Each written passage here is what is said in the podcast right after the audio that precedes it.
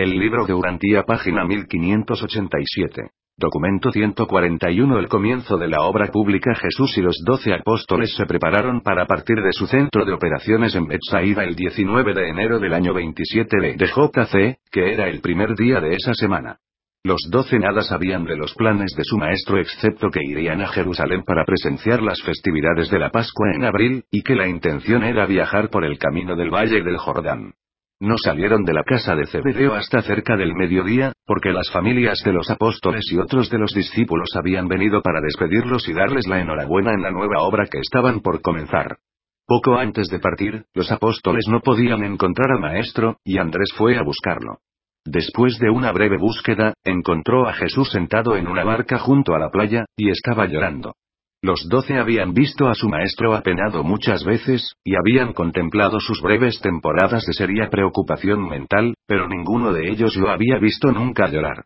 Andrés estaba un tanto sorprendido al ver al maestro así afectado en vísperas de su partida hacia Jerusalén y se atrevió a acercarse a Jesús y preguntarle, Maestro, en este día auspicioso en que estamos a punto de partir hacia Jerusalén para proclamar el reino del Padre, ¿por qué lloras?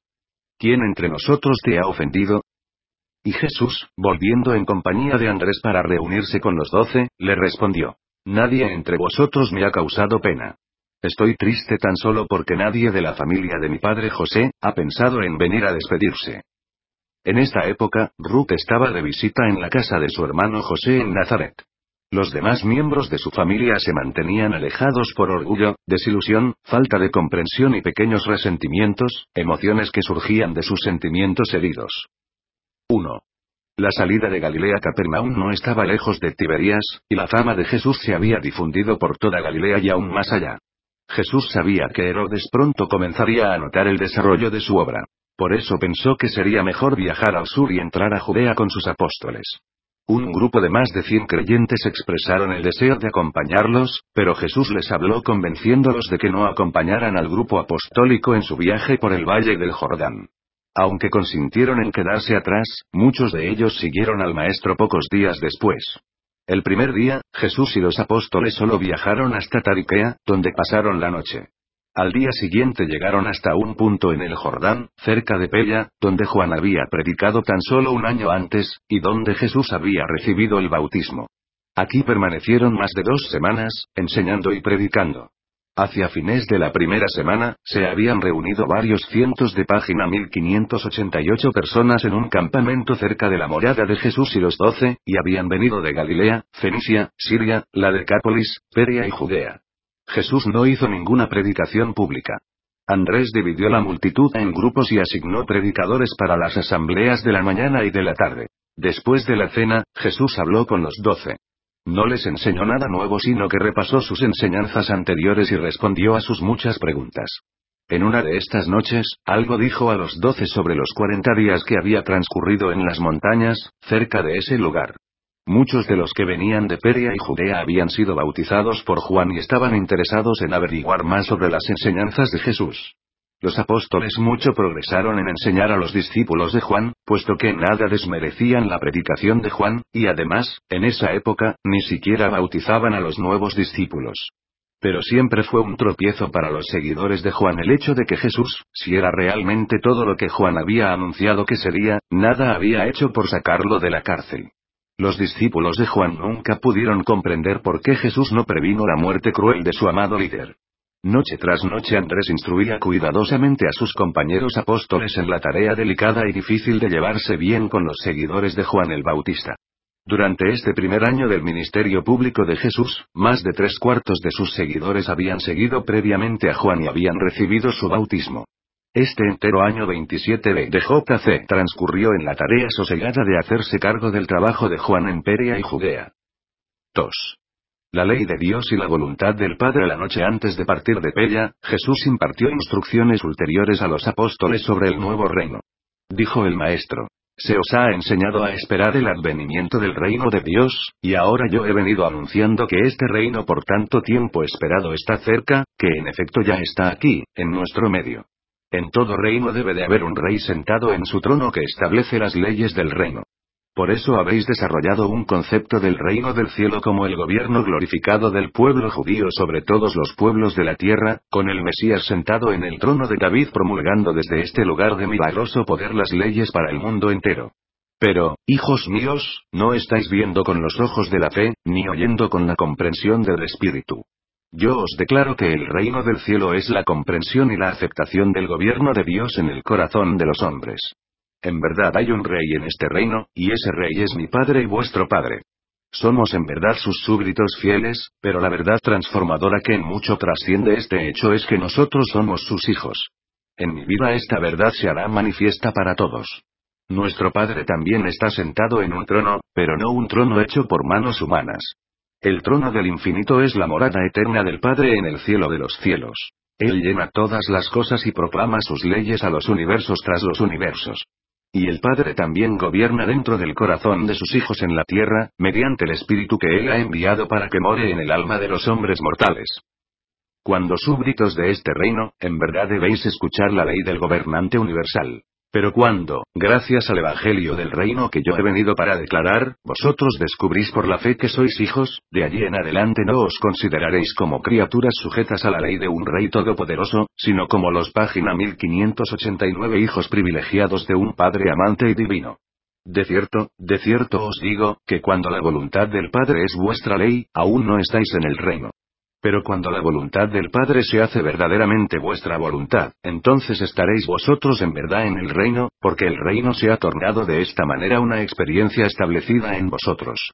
Cuando la voluntad de Dios es vuestra ley, sois nobles súbditos esclavos. Pero cuando creéis en este nuevo evangelio de filiación divina, la voluntad de mi Padre se hace vuestra voluntad, y seréis elevados a la alta posición de hijos libres de Dios, hijos liberados del reino. Algunos de los apóstoles comprendieron algo de esta enseñanza, pero ninguno de ellos comprendió el significado pleno de este extraordinario anuncio, excepto tal vez Santiago Cebedeo. Sin embargo, estas palabras se grabaron en su corazón, emergiendo para alegrar su ministerio durante los años posteriores de servicio. 3. La estadía en Amatus el maestro y sus apóstoles permanecieron cerca de Amatus casi tres semanas. Los apóstoles continuaron su predicación a la multitud dos veces por día, y Jesús predicó todos los sábados por la tarde. Resultaba imposible continuar con la rutina de recreación los miércoles. Por eso Andrés decidió que los apóstoles descansarían de dos en dos, uno de los seis días de la semana, mientras que todos trabajarían durante los servicios del sábado. Pedro, Santiago y Juan hicieron la mayor parte de la predicación pública. Felipe, Natanael, Tomás y Simón hicieron la mayor parte del trabajo personal y dictaron clases para grupos especiales de interesados. Los mellizos continuaron con su supervisión policíaca general, mientras que Andrés, Mateo y Judas se combinaron en un comité general ejecutivo de tres, aunque cada uno de ellos también realizó una considerable tarea religiosa. Andrés estaba muy atareado solucionando los malentendidos y desacuerdos que recurrían constantemente entre los discípulos de Juan y los discípulos más nuevos de Jesús. Surgían situaciones graves cada tantos días, pero Andrés, con la ayuda de sus asociados apostólicos, consiguió inducir a las partes en disputa a que llegaran a algún tipo de acuerdo, por lo menos temporalmente. Jesús se negaba a participar en estas conferencias. Tampoco ofrecía consejo alguno sobre la manera de arreglar estas dificultades. No ofreció sugerencias ni una sola vez a los apóstoles sobre cómo solucionar estos problemas preocupantes. Cuando Andrés se acercaba a Jesús con estos asuntos, siempre decía, el invitado no ha de participar en las querellas de sus huéspedes. Un padre sabio no toma nunca partido en las disputas de sus hijos. El maestro demostraba gran sabiduría y manifestaba una ecuanimidad perfecta en todas sus deliberaciones con sus apóstoles y con todos sus discípulos. Jesús era de veras un maestro de hombres. Ejercía una gran influencia sobre sus semejantes, debido a la combinación de encanto y fuerza que integraba su personalidad. Su vida ruga, nomádica y sin hogar ejercía una influencia sutil y llena de autoridad. Había en su manera firme y llena de autoridad de enseñar, en su lógica lúcida, en la fuerza de su razonamiento, en su perspicacia sagaz, en la claridad de su mente, en su donaire incomparable y en su sublime tolerancia, una atractividad intelectual y un imán espiritual. Era sencillo, varonil, honesto y sin miedo. Además de esta gran influencia física e intelectual que se manifestaba en la presencia del maestro, también se transmitían esos encantos espirituales del ser que se han asociado a través del tiempo con su personalidad, la paciencia, la ternura, la mansedumbre, la compasión y la humildad. Jesús de Nazaret era en verdad una personalidad fuerte y enérgica. Era una fuerza intelectual y un baluarte espiritual. Su personalidad atraía no solo a las páginas 1590 mujeres con inclinación espiritual entre sus discípulos, sino también al Nicodemo erudito e intelectual y al rudo soldado romano, al capitán a quien se encargara la vigilancia de la cruz, quien después de ver morir al maestro, dijo, de veras, este era un hijo de Dios. Y los toscos y enérgicos pescadores galileos le llamaban maestro. Los retratos de Jesús han sido altamente desafortunados. Estas pinturas de Cristo han ejercido una influencia deletérea sobre la juventud. Los mercaderes del templo no hubieran huido ante Jesús si hubiese sido un hombre tal como lo retratan generalmente vuestros artistas. Su virilidad era digna. Él era bueno, pero natural. Jesús no posaba de místico manso, dulce, gentil y afable. Su manera de enseñar era dinámica, electrizante. No solamente tenía buenas intenciones, sino que hacía realmente el bien. El maestro nunca dijo, Venid a mí, todos vosotros que sois indolentes y todos vosotros que sois soñadores. Pero dijo muchas veces, Venid a mí, todos vosotros que laboráis, y yo os daré descanso, fuerza espiritual. El yugo del maestro es en verdad fácil de llevar, pero aún así, nunca lo impone. Cada uno debe aceptar ese yugo por su propio libre albedrío. Jesús enseñaba que la conquista era fruto del sacrificio, el sacrificio del orgullo y del egoísmo. Al ejercer la misericordia intentó ilustrar la liberación espiritual de todos los afanes, los rencores, la ira, y el deseo egoísta de poderío y venganza. Y cuando dijo, no resistáis el mal, explicó más tarde que no significaba que se tolerara el pecado ni que se fraternizara con la iniquidad.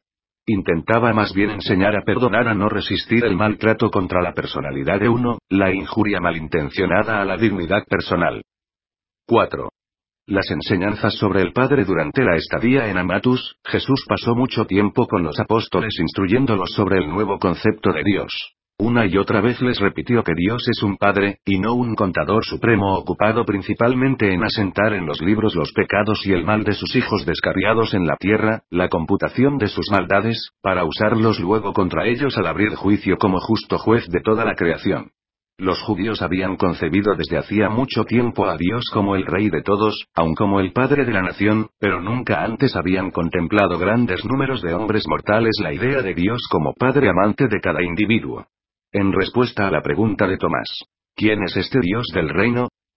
Jesús replicó, Dios es tu Padre, y la religión, mi Evangelio, no es ni más ni menos que el reconocimiento creyente de la verdad de que tú eres su Hijo.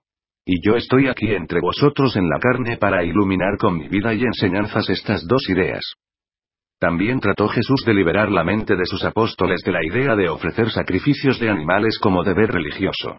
Pero estos hombres, criados en la religión del sacrificio diario, tardaban en comprender lo que él quería decir. Sin embargo, el maestro nunca se cansaba de enseñarles. Cuando no conseguía impresionar la mente de todos los apóstoles mediante una ilustración, volvía a repetir su mensaje empleando otro tipo de parábola para esclarecer el concepto. Por esta época empezó Jesús a enseñar a los doce en forma más completa sobre la misión de ellos de consolar a los afligidos y ministrar a los enfermos. Mucho les enseñó el Maestro sobre el hombre completo, la unión del cuerpo, la mente y el espíritu para formar al individuo, hombre o mujer. Jesús explicó a sus asociados página 1591 los tres tipos de aflicción que encontrarían, y luego les explicó cómo deberían ministrar a todos los que sufren las penas de la enfermedad humana. Les enseñó a reconocer uno. Las enfermedades de la carne, las aflicciones generalmente consideradas enfermedades físicas. 2. Las mentes atribuladas, esas aflicciones que no son físicas que posteriormente fueron consideradas como desórdenes y disturbios emocionales y mentales. 3. Los poseídos por los espíritus malignos. Jesús explicó a sus apóstoles en varias ocasiones la naturaleza y algo del origen de estos espíritus malignos, que en aquella época también se llamaban frecuentemente, espíritus impuros. El maestro bien conocía la diferencia entre ser poseído por los espíritus malignos y la locura, pero los apóstoles no la conocían. Tampoco era posible para Jesús, en vista del conocimiento limitado de ellos sobre la historia primitiva de Urantía, tratar de hacer plenamente comprensible este asunto. Pero muchas veces les dijo, aludiendo a estos espíritus malignos. No volverán a molestar a los hombres cuando yo haya ascendido a la diestra de mi Padre en el cielo y después de que haya derramado mi espíritu sobre toda la carne, cuando llegue el reino en gran poder y gloria espiritual. Semana a semana y mes a mes, a lo largo de todo este año, los apóstoles prestaron más y más atención al ministerio curativo de los enfermos. 5. La unidad espiritual. Una de las conferencias nocturnas más pletóricas en Amatus fue la que tuvo que ver con la conversación sobre la unidad espiritual. Santiago Cebedeo había preguntado, Maestro, ¿cómo podremos aprender a ver las cosas de la misma manera y de ese modo disfrutar de mayor armonía entre nosotros? Al oír Jesús la pregunta, se sintió tan agitado en su espíritu que inmediatamente replicó, Santiago, Santiago, ¿cuándo os enseñé que debéis ver las cosas todos vosotros de la misma manera? He venido al mundo para proclamar la libertad espiritual, para que los mortales tengan la fuerza de vivir su vida individual con originalidad y libertad ante Dios. No deseo que se compre la armonía social y la paz fraternal al precio del sacrificio de la personalidad libre y de la originalidad espiritual. Lo que yo os pido, mis apóstoles, es unidad espiritual, y esa podréis experimentar en el regocijo de vuestra dedicación unida a hacer de todo corazón, la voluntad de mi Padre en el cielo. No hace falta que veáis las cosas de la misma manera ni que las sintáis de la misma manera ni tampoco que penséis de la misma manera para ser iguales espiritualmente. La unidad espiritual deriva de la conciencia de que cada uno de vosotros está habitado, y cada vez más dominado, por el don espiritual del Padre Celestial. Vuestra armonía apostólica ha de crecer del hecho de que la esperanza espiritual de cada uno de vosotros es idéntica en origen, naturaleza y destino. Así podréis experimentar una unidad perfeccionada de propósito espiritual y de comprensión espiritual que crecen de la conciencia mutua de la identidad de cada uno de vuestros espíritus paradisiacos residentes. Y podréis disfrutar de esta profunda unidad espiritual dentro de la diversidad extrema de actitudes individuales en cuanto a pensamiento intelectual, sentimiento temperamental y conducta social. Vuestra personalidad bien puede ser encantadoramente distinta y marcadamente variada, y vuestra naturaleza espiritual y los frutos espirituales de la adoración divina y del amor fraternal pueden estar al mismo tiempo tan unificados que todos los que contemplen vuestra vida reconocerán con toda seguridad esta identidad de espíritu y unidad de alma reconocerán que vosotros habéis estado conmigo y que de esa manera habéis aprendido, y habéis aprendido aceptablemente, cómo hacer la voluntad del Padre en el cielo. Podéis pues lograr la página 1592 unidad del servicio de Dios, aunque cada uno de vosotros cumpla tal servicio de acuerdo con la técnica de las propias dotes originales de mente, cuerpo y alma. Vuestra unidad de espíritu implica dos cosas, que siempre armonizan en la vida de cada uno de los creyentes. Primero, estáis poseídos por un motivo común de vida de servicio. Todos vosotros deseáis por sobre todas las cosas hacer la voluntad del Padre en el cielo. Segundo, todos tenéis un propósito común de existencia. Todos os proponéis encontrar al Padre en el cielo, probando así al universo que os habéis tornado como Él. Muchas veces, durante el período de capacitación de los doce, Jesús volvió sobre este tema. Repetidas veces les dijo que no era su deseo que los que creyeran en él se volvieran dogmatizados y estandardizados según las interpretaciones religiosas de los hombres, aun de los hombres buenos. Una y otra vez admonestó a los apóstoles contra la elaboración de credos y el establecimiento de tradiciones como medio para guiar y controlar a los creyentes en el Evangelio del Reino. 6. La última semana en Amatus hacia fines de la última semana en Amatus, Simón el celote trajo a Jesús a un tal Tejerma, un persa que estaba haciendo negocios en Damasco. Tejerma había oído hablar de Jesús y había venido a Capernaum para verlo, y cuando descubrió allí que Jesús se había ido con sus apóstoles río abajo por el Jordán camino de Jerusalén, salió a buscarlo. Andrés se lo presentó a Simón para que le enseñara. Simón consideraba al persa un adorador del fuego, aunque Tejerma explicó con sumo cuidado que el fuego era tan solo el símbolo visible de aquel que es puro y santo. Después de hablar con Jesús, el persa manifestó su intención de permanecer varios días allí para escuchar las enseñanzas y la predicación. Cuando Simón el celote y Jesús estuvieron a solas, Simón le preguntó al maestro, ¿por qué no pude yo persuadirle? ¿Por qué tanto se resistió él a mis esfuerzos y tan rápidamente se dispuso a escuchar tus palabras? Jesús respondió. Simón, Simón, ¿cuántas veces te he enseñado a abandonar tus esfuerzos por quitar algo del corazón de los que buscan la salvación? ¿Cuántas veces te he dicho que trabajes solamente para poner algo dentro de estas almas hambrientas? conduce a los hombres al reino, y las grandes verdades vivientes del reino finalmente disiparán todo error grave. Cuando hayas comunicado al hombre mortal la buena nueva de que Dios es su Padre, podrás persuadirle más fácilmente de que Él es, en realidad, un Hijo de Dios. Y habiendo hecho eso, habrás traído la luz de la salvación al que está sentado en las tinieblas. Simón, cuando el Hijo del Hombre vino primero a ti, ¿vino acaso denunciando a Moisés y a los profetas y proclamando un camino de vida nuevo y mejor? No.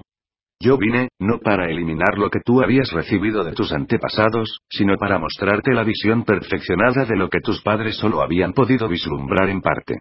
Vete Simón, vete a enseñar y predicar el reino, y cuando veas que un hombre está a salvo y seguro en el reino, recién en ese momento, cuando aquel venga con sus preguntas, impártele la instrucción relacionada con el avance progresivo del alma dentro del reino divino.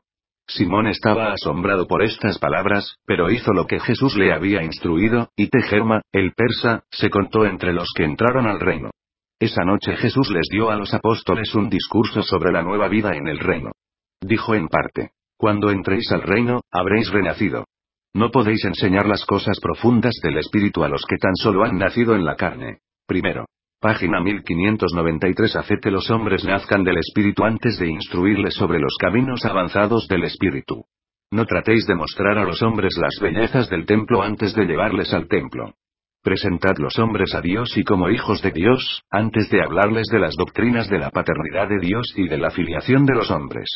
No disputéis con los hombres, sed siempre pacientes. No es vuestro el reino. Tan solo sois sus embajadores. Salid simplemente proclamando este es el reino del cielo, Dios es vuestro Padre y vosotros sois sus hijos, y esta buena nueva es vuestra salvación eterna si creéis en esta de todo corazón. Los apóstoles hicieron grandes progresos durante su estadía en Amatus. Pero estaban muy desilusionados de que Jesús no les diera sugerencias sobre cómo tratar con los discípulos de Juan. Aún en el importante asunto del bautismo, todo lo que Jesús dijo fue, Efectivamente, Juan bautizaba con agua, pero cuando entréis en el reino del cielo, seréis bautizados con el Espíritu. 7. En Betania más allá del Jordán el 26 de febrero, Jesús, sus apóstoles y un grupo grande de seguidores viajaron hacia el sur, siguiendo el Jordán hasta el vado cerca de Betania en Pérea, el lugar donde Juan había proclamado por primera vez sobre el reino venidero. Jesús permaneció allí con sus apóstoles, enseñando y predicando durante cuatro semanas, antes de seguir viaje a Jerusalén. La segunda semana de su estadía en Betania allende el Jordán, Jesús llevó a Pedro, Santiago y Juan a las colinas del otro lado del río y al sur de Jericó para descansar por tres días. El Maestro enseñó a estos tres muchas verdades nuevas y avanzadas sobre el reino del cielo. Para los fines de esta narración hemos reorganizado y clasificado estas enseñanzas como sigue Jesús se empeñó en aclararles que deseaba que sus discípulos, habiendo probado de las realidades buenas del Espíritu del Reino, vivieran su vida en tal forma que, al contemplarla los hombres, se tornaran conscientes del reino y fueran conducidos por esa conciencia a preguntar a los creyentes el camino del reino. Todos los seres que de tal manera sinceramente buscan la verdad están siempre felices de oír la buena nueva del don de fe que asegura la entrada al reino con sus realidades espirituales eternas y divinas. El maestro intentó convencer a todos los instructores del Evangelio del reino de que su tarea exclusiva consistía en revelar al hombre individual que Dios era su Padre, en conducir a ese hombre individual a la conciencia de su filiación. Luego, presentar ese mismo hombre a Dios como su Hijo en la fe. Estas dos revelaciones esenciales se cumplen. En Jesús.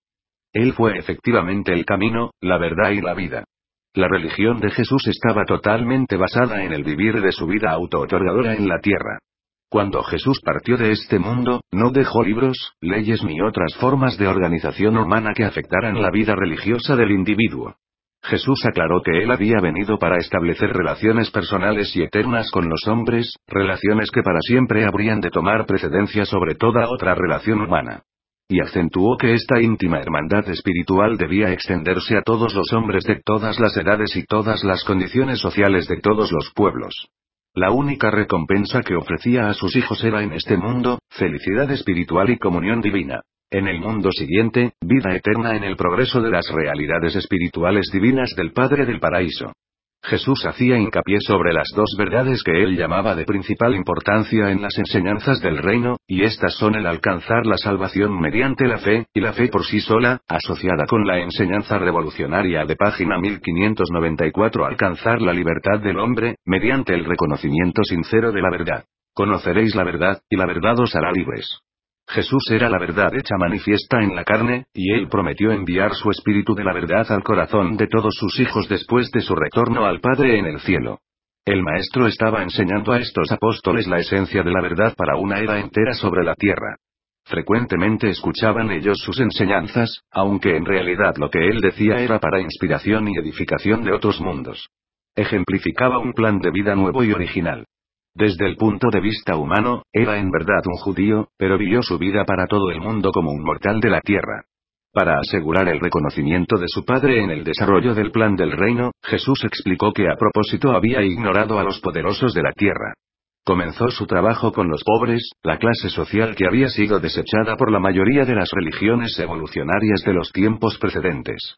No despreciaba a ningún hombre. Su plan era mundial, aún universal.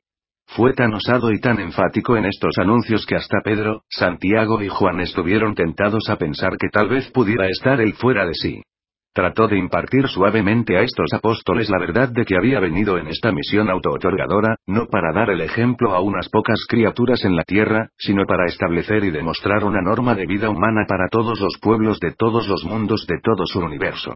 Y esta norma se acercaba a la más alta perfección, aún a la bondad final del Padre Universal. Pero los apóstoles no podían comprender el significado de sus palabras. Anunció que había venido como instructor, maestro enviado del cielo para presentar la verdad espiritual a la mente material. Y esto fue exactamente lo que hizo. Era instructor, no predicador. Desde el punto de vista humano, Pedro era mucho más eficaz como predicador que Jesús. La predicación de Jesús era tan arrolladora debido a su personalidad singular, no tanto por una irresistible atracción oratoria o emotiva. Jesús hablaba directamente al alma de los hombres. Enseñaba al espíritu del hombre, pero a través de la mente. Vivía con los hombres.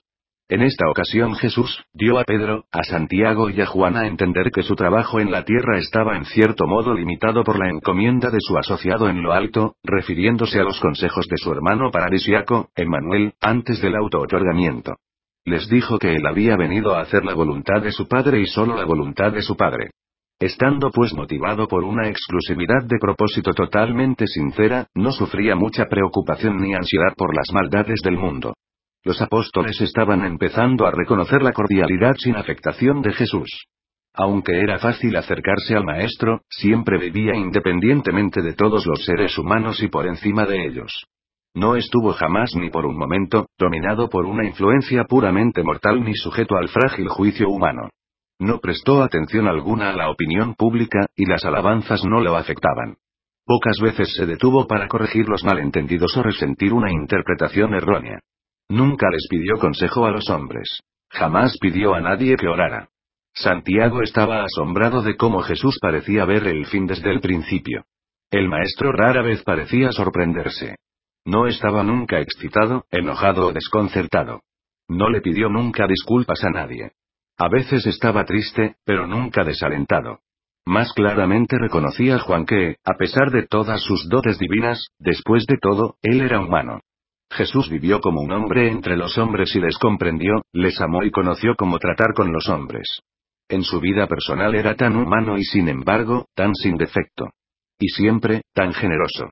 Página 1595 Aunque Pedro, Santiago y Juan no podían comprender mucho de lo que Jesús dijo en esta ocasión, sus graciables palabras se grabaron en su corazón, y después de la crucifixión y resurrección, surgieron a su memoria para enriquecer y regocijar su ministerio.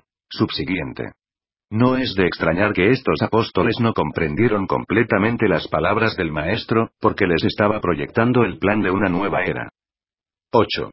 El trabajo en Jericó durante las cuatro semanas de estadía en Betanía allende del Jordán, varias veces cada semana Andrés asignaba parejas apostólicas para que fueran a Jericó por uno o dos días. Juan tenía muchos creyentes en Jericó, y la mayoría de ellos aceptaron con placer las enseñanzas más avanzadas de Jesús y sus apóstoles. Durante estas visitas a Jericó, los apóstoles comenzaron a llevar a cabo más específicamente las instrucciones de Jesús sobre el ministerio a los enfermos. Visitaron cada casa de la ciudad y trataron de confortar a cada persona afligida. Los apóstoles hicieron algún trabajo público en Jericó, pero sus esfuerzos eran principalmente de una naturaleza más tranquila y personal. Descubrieron por entonces que la buena nueva del reino reconfortaba mucho a los enfermos, que su mensaje llevaba curación a los afligidos, y fue en Jericó donde el encargo de Jesús a los doce de que predicaran la buena nueva del reino y ministraran a los afligidos fue llevado a cabo plenamente por primera vez. Se detuvieron en Jericó camino a Jerusalén y fueron alcanzados por una delegación de la Mesopotamia que había venido para conferenciar con Jesús. Los apóstoles habían proyectado pasar un solo día allí, pero cuando llegaron estos buscadores orientales de la verdad, Jesús pasó con ellos tres días, y estos regresaron a sus distintos hogares a lo largo del Éufrates felices de poseer el conocimiento de la nueva verdad del reino del cielo. 9. La partida para Jerusalén el lunes, el último día de marzo, Jesús y los apóstoles comenzaron su viaje cuesta arriba hacia Jerusalén. Lázaro de Betania había viajado al Jordán dos veces para ver a Jesús, y se habían hecho todos los arreglos para que el Maestro y sus apóstoles tomaran como base de operaciones la casa de Lázaro y sus hermanas en Betania por todo el tiempo que desearan permanecer en Jerusalén. Los discípulos de Juan permanecieron en Betania allende el Jordán enseñando y bautizando a las multitudes, de modo que Jesús iba acompañado tan solo por los doce cuando llegó a la casa de Lázaro. Allí Jesús y sus apóstoles permanecieron durante cinco días, descansando y reponiéndose antes de seguir viaje a Jerusalén para la Pascua. Fue un gran acontecimiento en la vida de Marta y María tener al Maestro y sus apóstoles en el hogar de su hermano y poder atender a sus necesidades. El domingo por la mañana, 6 de abril, Jesús y los apóstoles bajaron a Jerusalén. Y fue esta la primera vez que el Maestro y los doce se encontraban allí todos juntos.